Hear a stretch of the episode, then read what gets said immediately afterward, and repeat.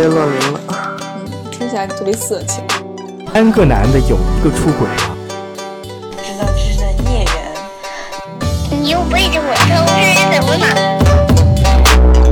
？Hello，大家好，欢迎收听最新一期的秋后算账节目，我是雨薇。那我们今天请到的嘉宾是 S 小姐，对，她跟我们分享一段自己马上即将进入婚姻，但最后刹车的一段故事。那具体是什么让他在最后一刻决定分开呢？那我们今天听一听他的分享。首先，让 S 小姐介绍一下自己。大家好，我是 S 小姐，很高兴参加呃雨薇这个访谈节目，希望嗯、借这个机会能跟大家分享一下我之前的一段比较有特点的经历。啊，就这位 H 先生，嗯、嗯他是跟你其实已经到谈婚论嫁的地步，是婚纱也买，婚纱照也拍了，对，然后其实我觉得基本上对所有的程序可以说都已经完备了，只差领个证，然后真正步入婚姻生活这个阶段。然后是什么让你们决定？从头讲呢，这个 H 先生呢，我觉得他应该是现在回想起来，他会目的性强一点吧，可能是他会比我大个四五岁的样子。然后在我刚开始交往的时候，我感觉我还是属于谈恋爱的阶段，谈恋爱的阶段，然后就会相对对婚姻的理解和未来的生活期待会少一些，只是过好当下，或者说就是在享受恋爱这个状态。然后这位 H 先生，我会觉得他相对的，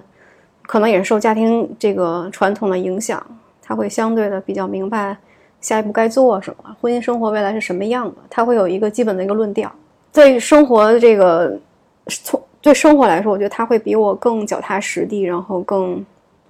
怎么讲，应该怎么形容呢？就是更悲观一点儿，嗯，会做好了一个进入婚姻生活的准备。他对相对我来说。所以我们其实是刚开始交往的时候，他会比较主动，然后可能也是有一个计划性的让两个人的关系拉近一点，见面会比较频繁，然后时间长了之后，彼此熟悉对方，嗯，了解相互的兴趣爱好什么的之后，就在一起。过程中，我也会觉得这个人还是有一些优点，并且我可能在感情中属于接受别人的示好和付出多一点的那种人。相对呢，他其实从心理学角度上讲，他可能是有点讨类似讨好型人格那种人。我呢，可能就是有一点那种不知道怎么讲，是那种自我型或者说是自恋型人格，这可能好像比较搭的这一对儿。那就这样就走下去了。最后，之所以所有的婚姻的准备都做好了，没有领证，没有走进婚姻的原因，是因为他的父母，尤其是他的母亲，就卡在这里，因为他的妈妈过度的介入他的生活，介入两个人的生活。他妈妈，他父母的那种生活状态是希望，呃，未来的儿媳妇和自己的儿子跟他父母在一起生活，嗯，希望过一个大家庭的生活。而且他他从我接触他父母这个这段时间，我发现他爸爸的性格特点是属于那种什么事儿不管，只是挣钱那种，就是在外面打拼，然后把钱挣回家。他母亲是操持所有家务，然后大事小情可能都是由他父他母亲来管理。他母亲呢，又是性格上比较强悍一点儿，强强势一些。他爸爸呢，属于，呃，是其实他爸爸比较爱聊天，比较爱跟人沟通，但是他父母关系并不太好。他母亲对他爸爸埋怨特别多，他爸爸又属于就是现在生活中讲一种直男吧，可能不太懂得如何关心和爱护自己另一半。所以呢，导致他父母其实关系并不是很好。然后我觉得，因此他母亲对他儿子的依恋程度特别的深。但是这个是在我们交往之间，我之中我没有发现的，或者说是，其实期间有发现了，但是可能已经俩人已经熟悉到一定程度，交往一段时间，觉得有点不忍放弃这个男朋友。但那会儿那个火苗已经让我苗头已经让我看到了。这时候就是交往了有半年多一年，然后，嗯，他爸爸就会经常来他家，想不是 干嘛，想过来找我们攀谈或者是怎么样，就时不常过来敲门。然后，嗯，还有一次他爸爸我在他家待的时候，他自己的家，然后他爸爸他和他母亲都不在，然后他爸爸来了，进了门之后就跟我我们俩单独的沟通了一下，他爸爸那次就是说。你们准备什么时候要孩子？就是沟通很直接那种，然后说那个，嗯，我当时就是说，我说叔叔，我们有打算，有这些计划，说但是呢，我们目前就是，嗯，考虑就是说，结婚以后可能那个，嗯，根据工作的这个情况调整一下，因为现在俩人都在事业起步期。不是很稳定，没想就说马上结婚，马上就要孩子。这时候他爸就很生硬的打断了我，很强硬那种，你别跟我说这些，我不听，就是这就是这个动作。然后我当时就惊了一下，他爸就说你别跟我说这个，我不听。那意思就是说，呃，你告诉我你准备要准不准备要什么的，反正就是态度很很强硬，很生硬，然后让我觉得有点难以接受。那会儿那时候，而且他还反复的跟我强调说这事儿，我跟你沟通这事儿不要告诉 H 先生。说了有四五遍吧，哇！我当时有一种有点委屈的感受，就是感觉就特别不尊重，对的，尊重人家，不尊重你的感受，就特别像是一个权威一样，就是我告诉你你要怎么做，我也不听任何的解释。我当时就有这种感受，就是有一种好像受了委屈的感觉，然后但是呢又无法诉说，因为他强调了很多次，咱俩说话这事儿说的这个事儿，你不要跟我儿子讲。就是只有你知道，我知道。有时候我和 H 先生在他们家约会的时候，看电视放松的时候，然后就会听到门外他爸爸开开门，然后呢，H 先生就跟我说别出声，然后等他爸假装制造一个我们俩不在家的假象，他爸可能就放弃了就要走了。就是父母会想过度的介入你们俩的生活，就这种。是他爸爸一直在这么做，这只是一面，他爸是属于 soft 的那那一个那一个人，他母亲是。会有更多要求和想法的人，就是请请讲是什么具体来说。到后来电话沟通的时候，他母亲会直接打电话来，上来先问你爸妈在家吗？他不希望我妈听见。然后呢，我说没在。然后呢，就会跟我说，就上来就劈头盖脸说一顿，就对。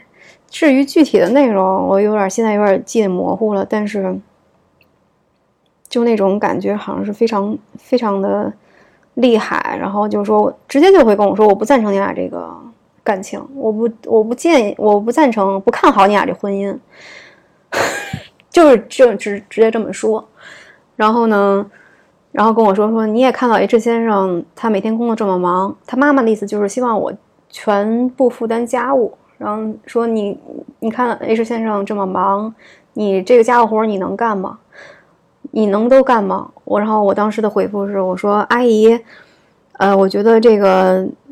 干家务活这个事儿让两个人那个看各自的忙线，然后共同分担吧。这个我们我说我相信我们俩都是比较成熟、比较独立的人，能解决好这个问题。然后就类似这种，还有就是之前有一些矛盾的时候会发生在比如。嗯，我们俩在商量以后未来的生活需要换一个更大的居室的时候，然后他会 H 先生会跟我商量，就是说，嗯，咱们到时候换一个新家，然后换一个大点的话，我让我父母先住。我说这个没问题，但是呢，他父母就会想，他妈妈要自己挑地儿，然后自己挑房型。后来我就是讲，我说因为。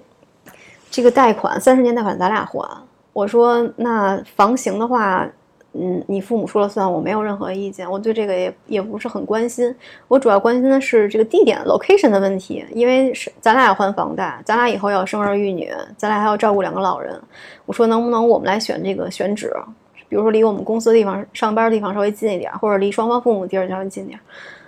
他说他觉得可以，但是到他妈妈那儿，他妈妈就。不会太关心这些，他妈就会想选一个离他自己弟弟近的地方，那个地方可能在回龙观或者更远那种地方，然后离我们俩上班地儿都很远。就是你会感觉到他父母是很强势，然后只考虑自己的父母。还有一个例子就是，我俩准备要结婚了，然后之前呢，就他也属算是到我们家提亲了，跟我父母说了这个准备结婚这个事儿，同意了之后，嗯，我爸妈也不会太干涉我们是不是在一起同居这种事儿了，然后我们就住在一起有一个月时间吧，然后这时候也就住了一个月或者不到一个月的时间，然后他父母就因为说要装修自己的房子。然后就让我回自己家住，然后他父母要住到他儿子那里，跟他儿子住在一起。他儿子那个房子并不是很大，就一居室。当时他会让他儿子住在睡在沙发上，然后父母老两口睡在卧室的大床，然后但是儿子睡在沙发上，这样一直装修了三四个月。这时候我们同时我们还要操持办婚礼的事儿。我当时就是说，你看看你父母就是。能不能？我当时是跟我男朋友这么说的，跟 H 先生说的。我说能不能考虑，就是说，既然那么挤，父母能不能就说这会儿在外面租个房子，我们给他租也行。然后同时这会儿我们也不耽误我们的婚事儿，我们因为很多细节筹办你要去商量。嗯，他妈妈会比较不开心，就是当时就是说有什么事儿不能来家商量，反正就是各种的让我们俩两个人的生活。会少一些，然后呢，他这个老两口会希望随时跟儿子在一起。当时我们约会的时候，我记得也是，他会把跟我约会的时间和跟他父母陪伴父母的时间分的平均分五五分。哦，嗯，我还问他这个问题，我说为什么一定要分的这么平均啊？就他可能内心会背负着那种。陪自己女朋友时间一定不能多过陪自己父母的时间。他会跟你说过自己有愧疚感吗？实际上，他之前出国留学了八年吧，那会儿就是他父母，他们家情况也特殊一点儿。他妈妈、他爸爸还有一个同父异母的姐姐，然后等于说 H 先生的母亲是他老爸的第二任妻子，第一任第一任妻子过世了，留下了一个他姐姐，亲姐姐，同父异母的。那会儿呢，他就是去澳大利亚留学了八年，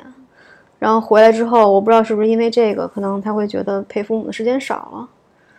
实际上，他一直跟他父母住在一起，然后他父母也希望儿子住在家里，然后他也跟他父母提过，就是说我现在年纪也很大，想独立，比如我有时候需要办公，自己有一个独立的住所，那。他自己的那个房子离他父母家其实很近，走路五分钟。他说：“我能不能自己住过去？”他父母不同意。哦，那我听到的是，这个男孩好像 H 先生就是一直是很把自己父母的意见当成决定做决定的一个依据，非常重要的依据。对，嗯，即使他在澳大利亚待了八年的时间，他在一个比如说很。个人主义或者是非常独立的生活环境下生活那么长时间之后，他回过头来还是会把自己的父母的意见这么去当回事儿。对你有没有问过他是为什么吗？啊，我觉得这方面我大概应该有问过，但是 他的反馈会比较少。他觉得天经地义，就是应该听父母的话，好像就是会一直顺从父母的要求和期待。是这么一个人，就觉得就是他根深蒂固的一个思想吧。嗯嗯，他好像在我印象中跟我沟通，他之前的生活，我觉得好像没有什么任何违背父母意愿的事情，没做过。包括我们后来有矛盾的时候，包括我们后来有矛盾的时候，我说你可以，比如说那个父母装修房那个事儿，能不能跟父母沟通一下？他的反馈是说的是，我这么说的话。就是大逆不道，哦，他用大逆不道这个词，对他父母就会觉得，如果你张口跟我说让我们在外面找个房子住，然后装修，这就是大逆不道，因为家里有房，哪怕是小，你就应该让爸妈住在这儿，这是他父母的想法，他不敢，完全不敢提。我说，可是你现在睡在沙发呀，你睡沙发不舒服呀，而且当时我的那个我们俩养的猫还在那儿，有时候可能猫晚上还会还会惊动他，也睡不好，他一直也睡不好。我说那如果是这样的话，为什么不考虑说，父母在外面租一段房，租一段房子，这样双方都方便，主要他也能睡好觉。他说，嗯，这个不敢提，如果提了的话，他父母就会觉得他大逆不道，就用的这四个字。我觉得，嗯，这段关系中，我爸妈也跟我这个 H 先生这个前男友谈过很多次，也聊过天儿。嗯，你爸妈对他的评价是什么样的？特别是你们三个单独去聊这件事情的时候，对谁的评价？对 H 先生，当时还是积极的多一些，因为觉得 H 先生很孝顺，表面上看还是确实他做的很多事儿是非常孝顺的。然后也觉得 H 先生比较靠谱，然后但是呢也有一些小缺点，比如说我们俩之前也会有很多争吵，他争吵反映出来他可能嗯怎么讲就是不够大度，他会跟你计较的东西比较多，没在有哪些方面计较的更多一些？大事小情吧，会计较，会让你感觉，嗯，这个男人有点小心眼儿，小就是不是，然后不是很大度。你刚才一开始说他是一个依赖型人格，就好像对别人都是百依百顺，然后你倒是在这个关系里面比较占主导权，他对你来说唯命是从多一些，但反倒是说后来发现他是不是在很多事情上跟你其实并没有那么包容你，更多的是斤斤计较那一面展现的更多一些。比如说，举个例子，嗯，我们俩买猫这事儿，我觉得想跟男朋友一起养一只猫，然后呢，我们当时考虑到买猫这个问题，他同意了，然后但是呢，他会跟我计较买什么猫，买什么品种的猫。我说，我说那比如，嗯，买猫这个事儿是我提的，我你是一个同意的一个角色，你没有太多的意见。那我是主导想养猫，那你就养一个我喜欢的猫，可不可以？他当时在选猫品种的时候，可能差个五千块钱，然后就觉得猫长得都一样，就买一个差不多的就行了。但是呢，我对猫研究会更深嘛，我会觉得它性格是不一样的，然后长相啊，或者说是其他方面，那我会想选一个我看着很有眼缘的这种，或者性格比较讨巧的猫。那相差五千块钱，但是呢，他就是会想一定要选一个我不喜欢的猫。我然后我就会跟他沟通，我说，那比如你喜欢相机单反，那同样的你想跟我说，呃，亲爱的，我想买个相机，一个是一千，一个是一万块钱，一个是三万块钱，差在镜头上的区别，我一定会让你选那个你爱的那个三万的，不会让你因为差那一万块钱或两万块钱让你选一个你不喜欢的。我这样反过来去跟他反敲我的感受，然后呢，当时就会被这个闹啊闹啊闹啊，到最后我说行了，我不买了。我说从这个从这个价值观、这个购物的这个这个心态上，我就能看出来，以后我们俩在一块儿会比较嗯有一些差异吧。然后他最后还是同意了，哎，我买一定要买，就很多时候都是这样，就是一开始他不同意，然后总是跟你在在杠、在在闹、在对抗，但是到最后他又全盘接收。当你发现，当他发现你很生气了，或者是不理他了，就要为这件事儿觉得两个人不合适，要放弃、要分手的时候，他会选择妥协。总是有这么一个过程，很多事儿都如此。但是那他最后真的明白对你来说什么重要了吗？我觉得不，他还是不明白。从我跟别的朋友聊天的时候，我会他们会说，他其实并不太懂我，不太了解，也也不是很知道我想要什么，喜欢什么。我发现男生，特别是这种对父母百依百顺的人，其实他更多的是想维护一个关系，嗯，他是想能够找一个外界看起来比较好的伴侣，嗯经营一段比较稳健的关系，结婚嗯生子，然后走一条非常就是大家都所谓大家都走的一条路。正统的一条。对，但是他从来没有想过，那对方到底想要什么，我到底想要什么。嗯那好的亲密关系是什么？他从来没有想过，他更多的是大家都这样，我也这样，就没有自己就没有自我的这种意识。中国男性挺普遍的一个现象。嗯，对啊，包括你说刚才说 H 先生的爸爸是一个基本上在家里没有做任何除了经济上的贡献之外，其他方面都是他妈妈一个人操持。这是我们经常说的这种丧偶式育儿现象，就是父亲在整个家庭里面他的角色是缺失的，所以母亲会把更多的精力放在儿子身上，以至于他会觉得儿子是他的一部分。对，我觉得这个，尤其是在他们家更为明显。这个，因为他父母的关系本身就不好。我记得我们第一次见面的时候，他父母坐在后座上，我坐在副驾上。第一次见他父母，他第他父母第一次见我的时候，就在后面在吵架。你们第一次见面就就在吵以这样的一个情况收场。就是他妈永远是埋怨他爸爸的状态，他爸爸就感觉也不知道在说啥，自己就是，然后就在后面在吵。我当时就有点惊讶，我说难道第一次见面不应该给对方留一个好的印象吗？但是这样，然后还有经常是跟他爸妈在一起，四个人一起吃饭的时候相对无言，各自玩自己的手机。第一次他第一次去他们家的时候，他父母不在，然后呢，嗯，他爸妈好像是出分别出去了，他爸爸出差，他妈妈好像出去玩去了，然后呢就去他家里，我发现他父母家里乱的不能再乱，只有大概这么一小条，不到半米的这个宽度的距离是让你可以走人的，剩下都是堆满了杂物。我是第一次碰到过这样的。他爸他爸妈多多大岁数？他爸爸年纪比较大了，他爸爸现在八十多了，他妈妈可能七十吧。我感觉他父母这么做的原因是，可能是从那个年代走过来，然后就是会有一种，呃，省吃俭用的这么一个一个传统想法。因为我记得有一回我去他们家吃饭的时候，买了一个菠萝，四个人吃，然后呢，我我就去厨房去切嘛，然后我就说都切了吧，然后哦，切完之后拿出来，然后我说四个人就都吃掉吧，一个菠萝没多大。但是呢，当时他父母他妈妈就会要求吃一半儿，让另外一半留下来。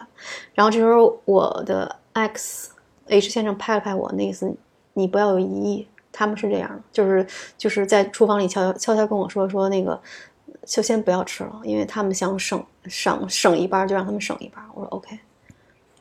嗯，就是可能他们会过度的节俭，但是你就会发现他的父母的家就是这边堆一堆报旧报纸，这边堆一堆杂物箱子、盒子、各种各种盆儿啊，什么都是旧的东西，然后只有一小过道人可以走，而且我感觉他自己那个屋里，还有他父母的屋里都比较脏脏乱差，就是感觉好像一直好久没有清扫过。我睡在他那个屋子里的时候，左边好像大概是个桌子还是个柜子，上面一层浮土，我都很想帮他清扫一下。我说我说我说你父母可能年纪大了，不方便打扫。我说你没事帮你爸妈干干活，清扫一下屋子。他说不行，他们不让我动东西，就是、啊，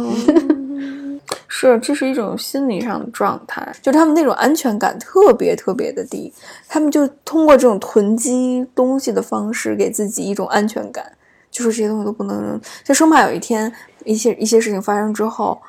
他们需要用到，然后这些东西就是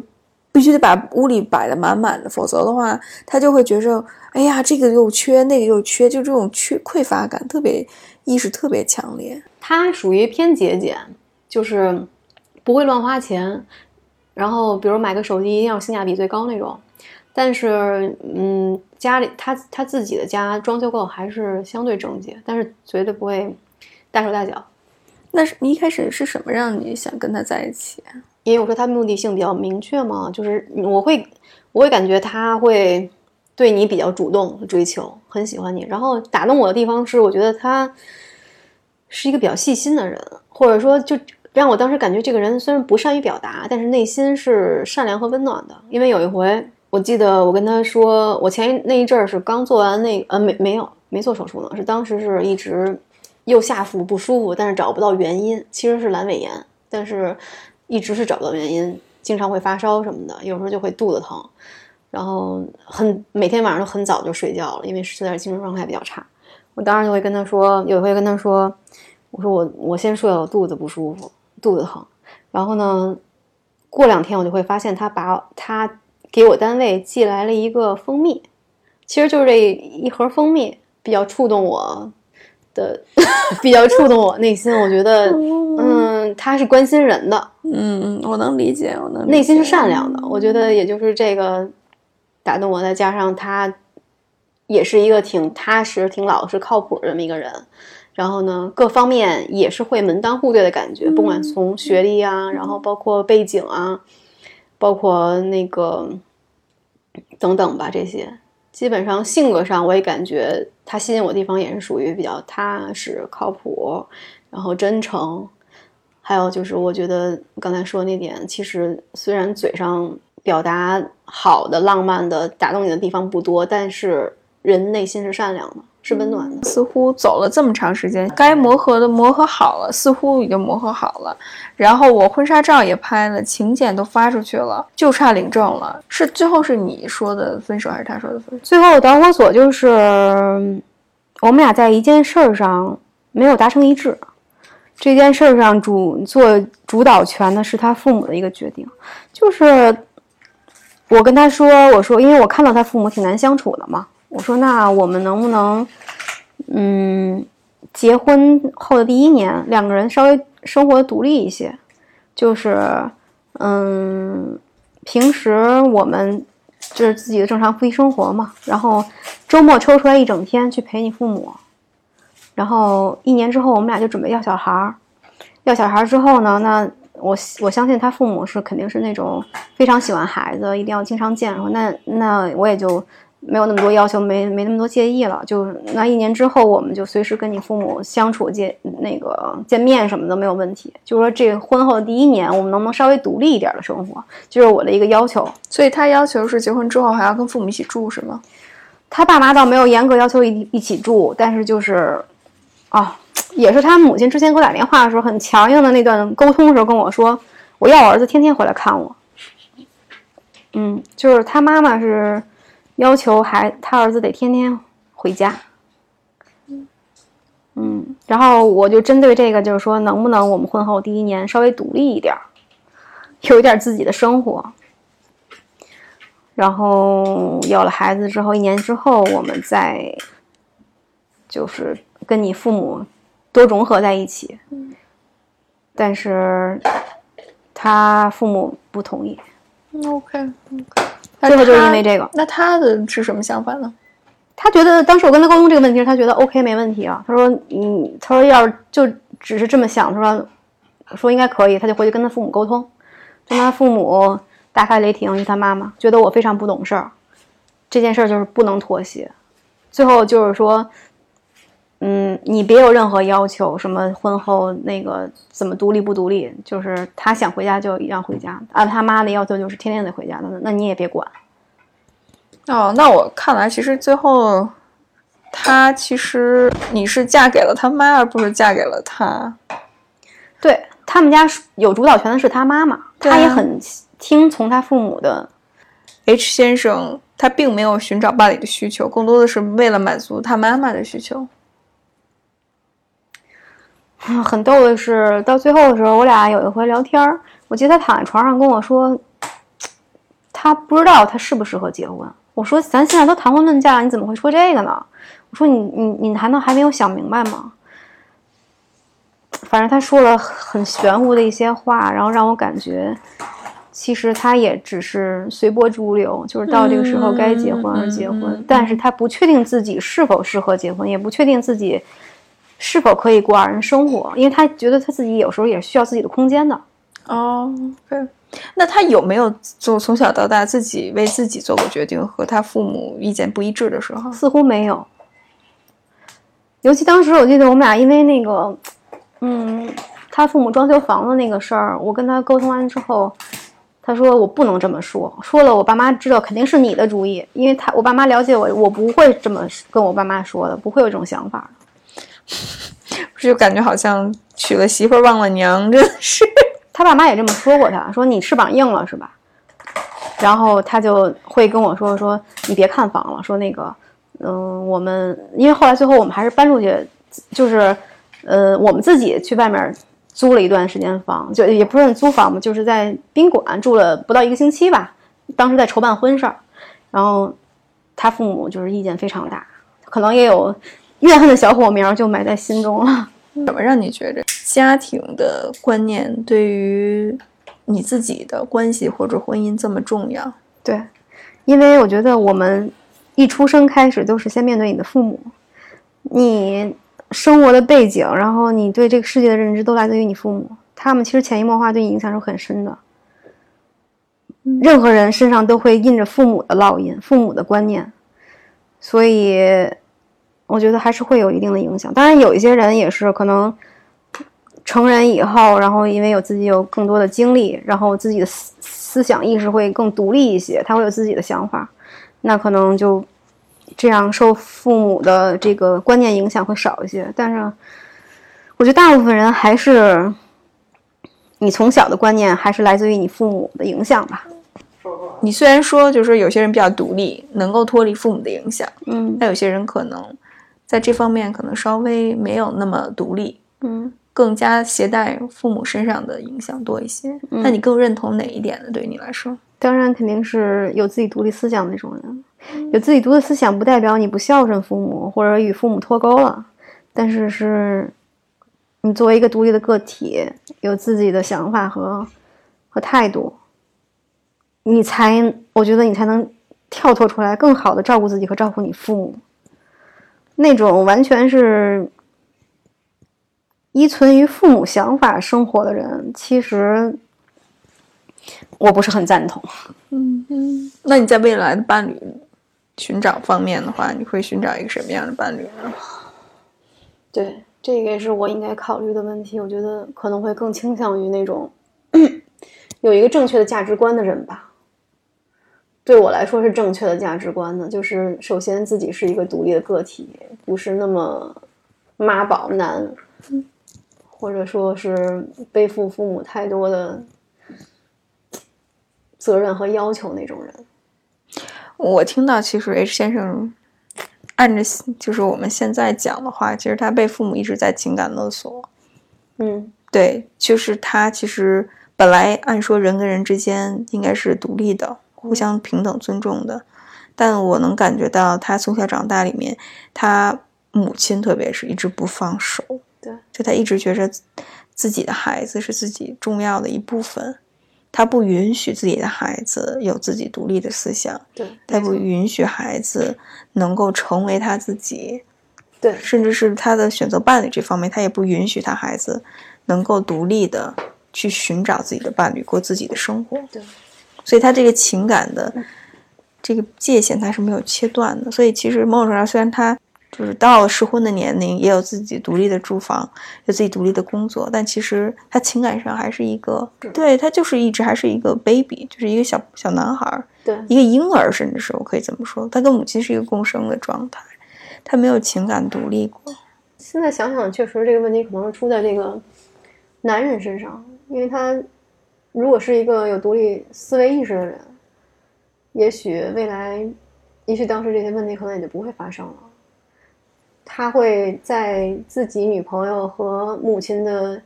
想法不一致的时候，做出一个判断，或者说是，嗯，来维护该维护的东西。但是，我跟他的经历是感觉，就像你说的，我好像在跟他妈妈谈恋爱。如果他妈妈同意了这个事儿就好办了，如果他妈妈不同意的话，那我们可能就遇到很大阻碍。嗯，确实是，而且我觉得这是一个挺挺有共性的现象。就很多男孩儿，其实他还没有完全成熟，特别是情感上没有成熟的情况下，他就被迫走到家庭，他就承担社会责任，比如说要挣钱养家呀，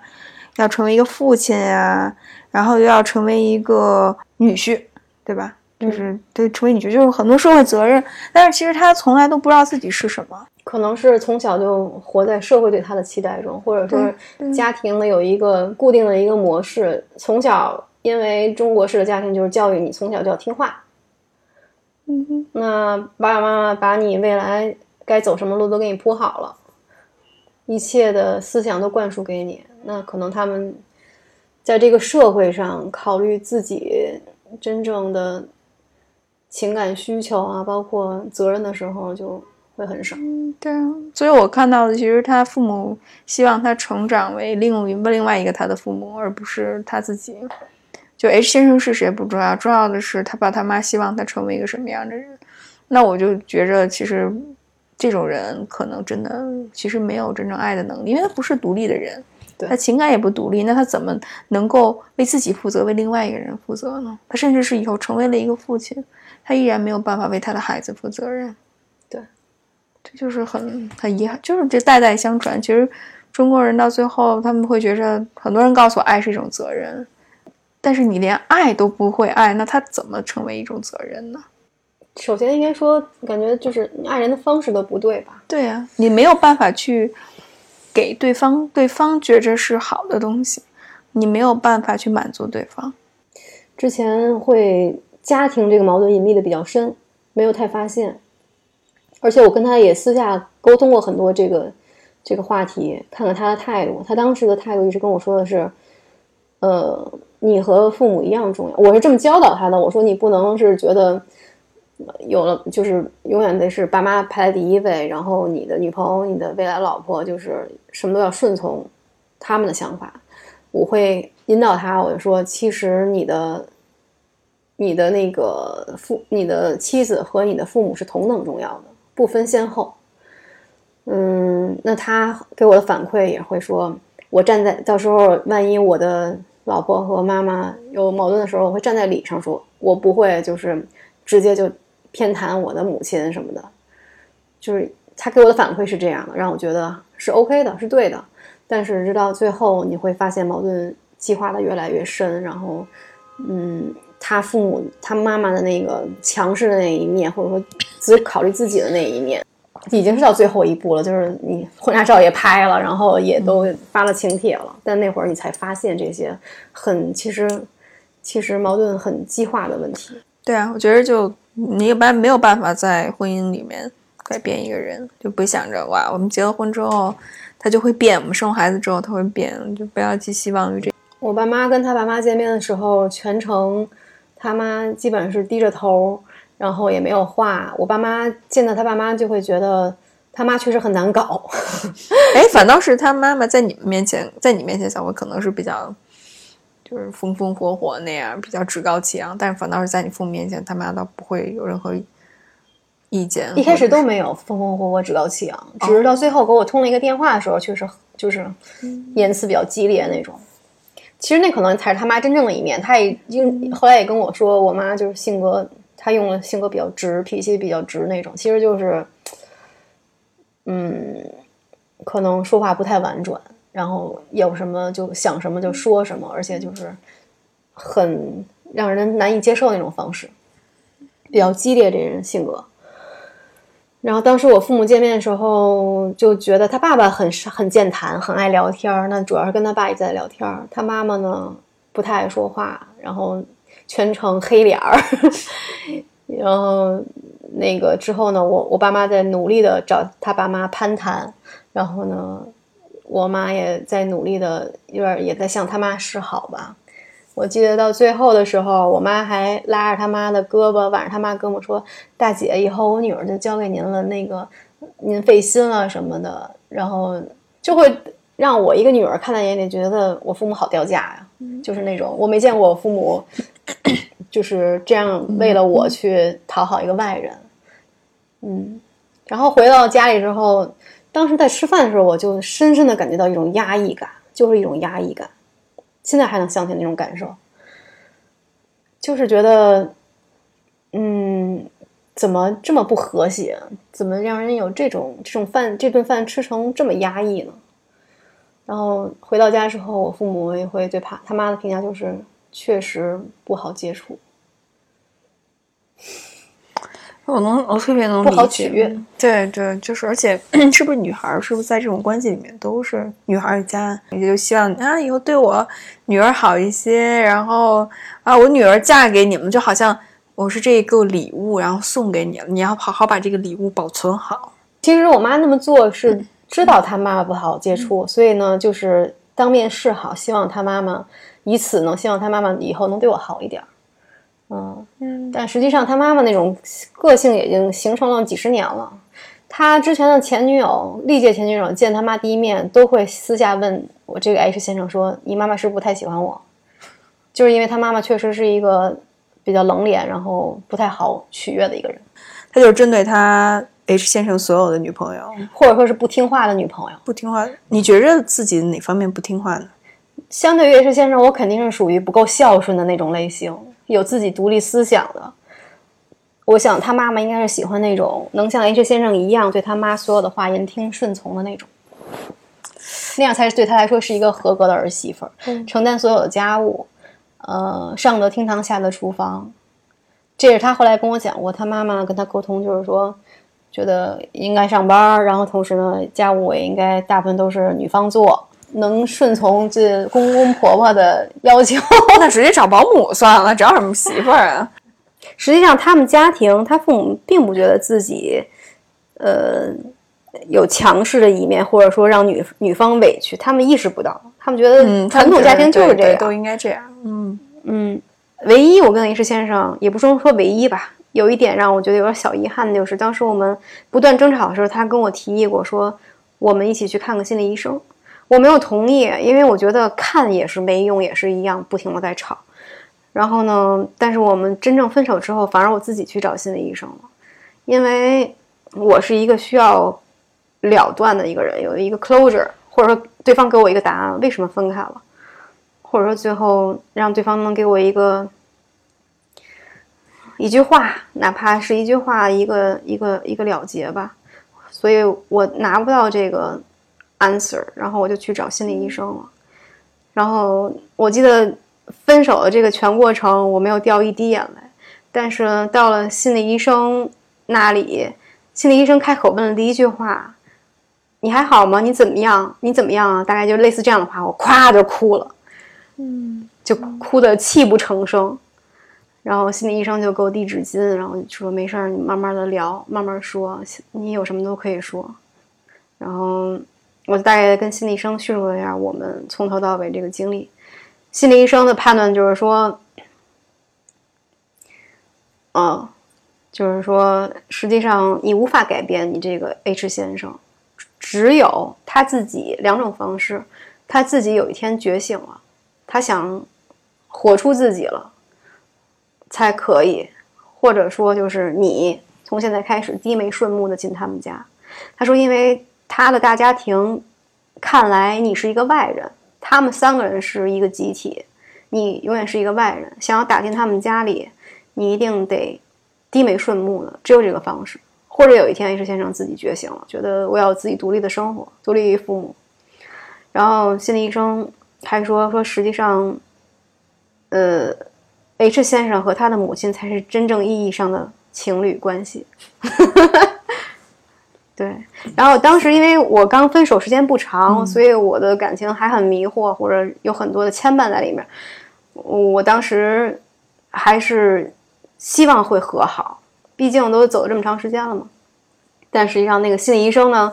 他跟我聊天的这个倾向就是说。你还想再回到这段感情中吗？就是心理医生好像那意思都有点觉得 你想清楚了。包括我们后来结婚，就是找的婚庆，呃，婚庆的人都跟我说说，都都会劝我。了解到我们这个情况的时候，都劝我说，结婚不是一时冲动，说你要想好结婚以后的生活，掂量好了是否不是为了就是只是一场婚礼就完了，你要考虑好。结婚以后的生活，你是否能才是刚刚开始？是吧？对，就是 才刚刚开始。对，就弑母，就其实就是，就在心理学上讲，就弑父弑母嘛。你要成为自己，就是你要成为你自己，而不要活在你父母的阴影下，否则的话，他不是一个独立的人。实际上，就是这个过程中呢，我也有往他把他往我这方向拉，就是让他像你们说的那种心理上弑母这个过程完成，他呢也有所转变。但是呢，实在是他母亲的力量太大，把他又拽回去。所以不是你能够帮他怎么样，是他自己需要他自己愿去意怎么怎么样。对，所以你拉他，他只是可能为了讨好你去这么做，而不是他真正想做。所以到最后的话，他还是没有办法抗争，因为他没有这个力量和勇气这么做，因为不是他自己想做的事情。对，我觉得他需要的还是那种，就是跟他一样能。乖乖听父母话的那种人，我跟他不合适就在这儿。那我们就想找一个没有断奶的孩子嘛？我们只想，我们是想当他的伴侣，还是想当他的妈呢？对，这个我觉得是一个值得思考的一个问题。在找另外一半的时候，除了他，我们刚才谈的那些闪光点身上的，是不是同样应该考虑到这个人是否有？自己的独立的思想。对啊，他有没有担当？他能不能为自己的家庭负责，为自己的行为负责，而不是就是靠家里人，听家里人的话，特别的乖，往往什么事情都不做。这也是一种缺乏这个责任心的一种对对，一种体现吧。嗯嗯，他不是就是对有意的要用伎俩什么，他是什么都不做，然后让你慢慢慢慢投入的越来越多，以至于到最后你没有办法抽身。你觉得你从这段关系里面嗯，和 H 先生这段关系里面学到了什么呢？学到了很多。嗯就是剖析一下自己，我好像还是属于那种别人对我好，我接受型的，可能是更倾向于这种吧。就如果这个人，嗯，不让不让我讨厌，或者说是，嗯，外形还可以，然后其他方面都还行，然后并且对你是挺用心的那种，那我可能就会中国式的婚姻，你是需要把双方家庭这个因素考虑进去的。就是在观念认知上，就双方家庭这个观念认知上是否一样？比如说，对我父母来说，他们觉得我尊重你们两个人的生活，然后，嗯，至于我对孩子的期望呢，你们能满足就满足，满足不了就算。但是，就首先要你们两个人恩爱，有自己独立的生活。如果说对方家庭也是这种想法的话，那就比较容易契合。但如果对方家庭是觉得希望就是自己孩子比较依赖，希望过一个大家庭的生活，或者说是对孩子的控制力比较强的这种，我觉得可能就不太适合我。因为我跟你的经历很像，而且我看到周围好多女孩儿，特别是二十多岁的女孩儿，特别渴望走进婚姻的女孩儿，在被历任渣男伤害之后，她就想找一个这种无害、稳定、踏实的男生。但是他们就会发现，其实这种踏实稳定的背后，是他真的明白自己想要什么了，想要一段什么样的生活，还是就是因为听从父母的安排，觉着社会上大多数人都这么做，我也要这么做呢？对，我觉得其实像这种男生，他们还是，唉，很很缺少自己的想法、自己的思考，就是随大溜。对，随大溜，这样感到了结婚生子的孩子年龄了，我就该这么做。至于我真正想要什么，婚姻是什么，爱情是什么，没有太多考虑。不在乎，不在乎的是我有没有过上一个中规中矩的生活，但反倒这个时代好像女性觉醒的会更多一些。对，因为我们就是有更，我们真的就是经历了这些事情，只有看透了很多东西，然后尝试去理解，然后去体会，慢慢慢慢，我们就会发现，哦，什么样的生活我是我想要的，什么样的关系是我想要的。也很有可能这个对方 H 先生也是这么考虑的。嗯，对，就是他他认同。隐性的渣那种，就是一我一开始各种的对你好，然后嗯隐藏自己一些缺点和家庭缺点，到最后呢，已经两年了，然后我突然我觉得我觉得你也该接受，你不得不对接受。对，这个就是过度的控，过度的爱，其实某后面背后就是一种控制。他希望能够把你一点一点引到这个坑里面，当你下去之后，我再收网，就是这个样子。符合他的个性。那你现在对婚姻的期待是什么？对婚姻的期待，我其实说实话还在探索中，因为你是一个这么想结婚的人，那你对婚姻的期待是什么？期待肯定是有的，但是我不确定这个期待我是否能达成。在嗯无法达成的时候，我就在想怎么去调整双方。嗯嗯嗯，我对是婚姻的期待，那就是有一个比较默契的一个另一半，然后不把生活过成柴米油盐酱醋茶这种生活，嗯。就是保持生活的热度和激情，不是说像刚热恋那样，但是要把生活过得有趣一点，这是我对生活的期待。那这是婚姻能带给你的吗？就是有的人觉得婚姻能过成我刚才说的那种有乐趣，有的人觉得婚姻就是充斥了包容和妥协，还有人觉得婚姻就是需要有一天你可能要开始 open relationship 了。嗯，所以我也在探索中，我也在思考这个问题。S 小姐，如果现在让你给二十出头一些女孩儿，刚刚步入社会、刚刚开展自己恋情的这些女孩儿一些建议的话，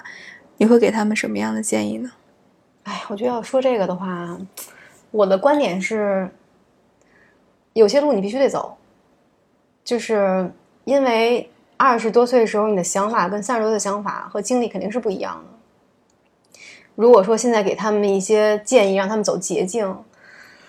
也许她的男朋友或者女朋友可能也是处于那个二十岁年轻的那个阶段的想法是不一样的。如果说给他们一些建议的话，我觉得我会说，珍惜你的青春，做好你自己，活出你想活的样子就好了。嗯非常感谢。很多女孩是没有这个勇气的，就说啊，反正生活就是这样，女士女性就是这个样子，那没办法。然后她就会走入这个婚姻里面，以后她有了女儿，她会这样不断的去教育自己的女儿成为她那个样子。到了最后一刻，不行，他们就是不行。